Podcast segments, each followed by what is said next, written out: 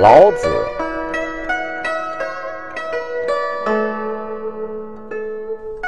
持而盈之，不如其已；追而锐之，不可长保。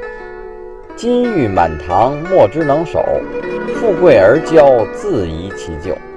功遂身退，天之道。这一章，老子告诉我们，人是不可以贪图自己的欲望，持而盈之。保持一个满盈的状态，是我们每一个人的愿望。保持我们最完美的一个状态，是我们每一个人自觉不自觉都贪求的一种状态。不如其已，已当收敛讲啊。坠而锐之，不可长保。你计算的再精准，测算的再准确，这种状态。是不能长久保存的。换句话说，人算不如天算，你算计的再精，总是会有偏差的时候。另一个角度，金玉满堂，莫之能守；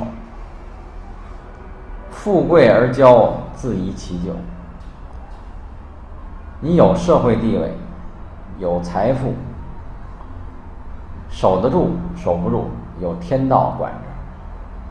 富贵而骄，有社会地位，没有谦虚的态度，这本身就埋下了遗旧犯错误的种子。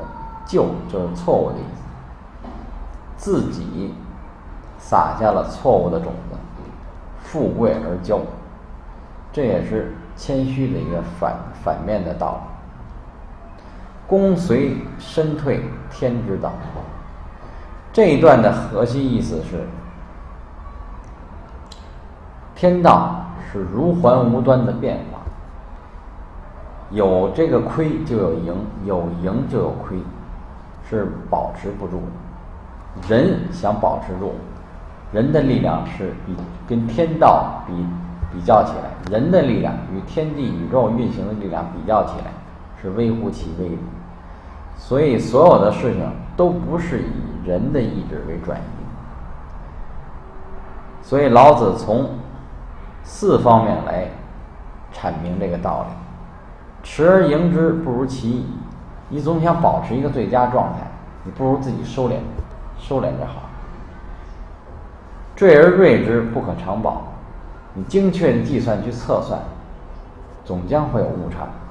金玉满堂，莫之能守。富贵而骄，自遗其咎。没有谦虚的态度，这本身就种下了犯错误的种子。最后两句是重点：功遂身退，天之道。这件事情你完成了，你完成了你的任务，你就让位。这一点是很难做到的，这很难做到。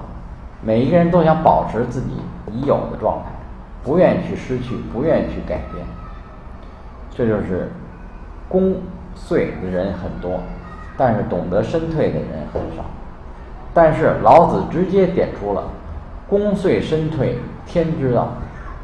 功遂身退，天之道，隐含着说了一个道理：天道不可违，天道不可以违背。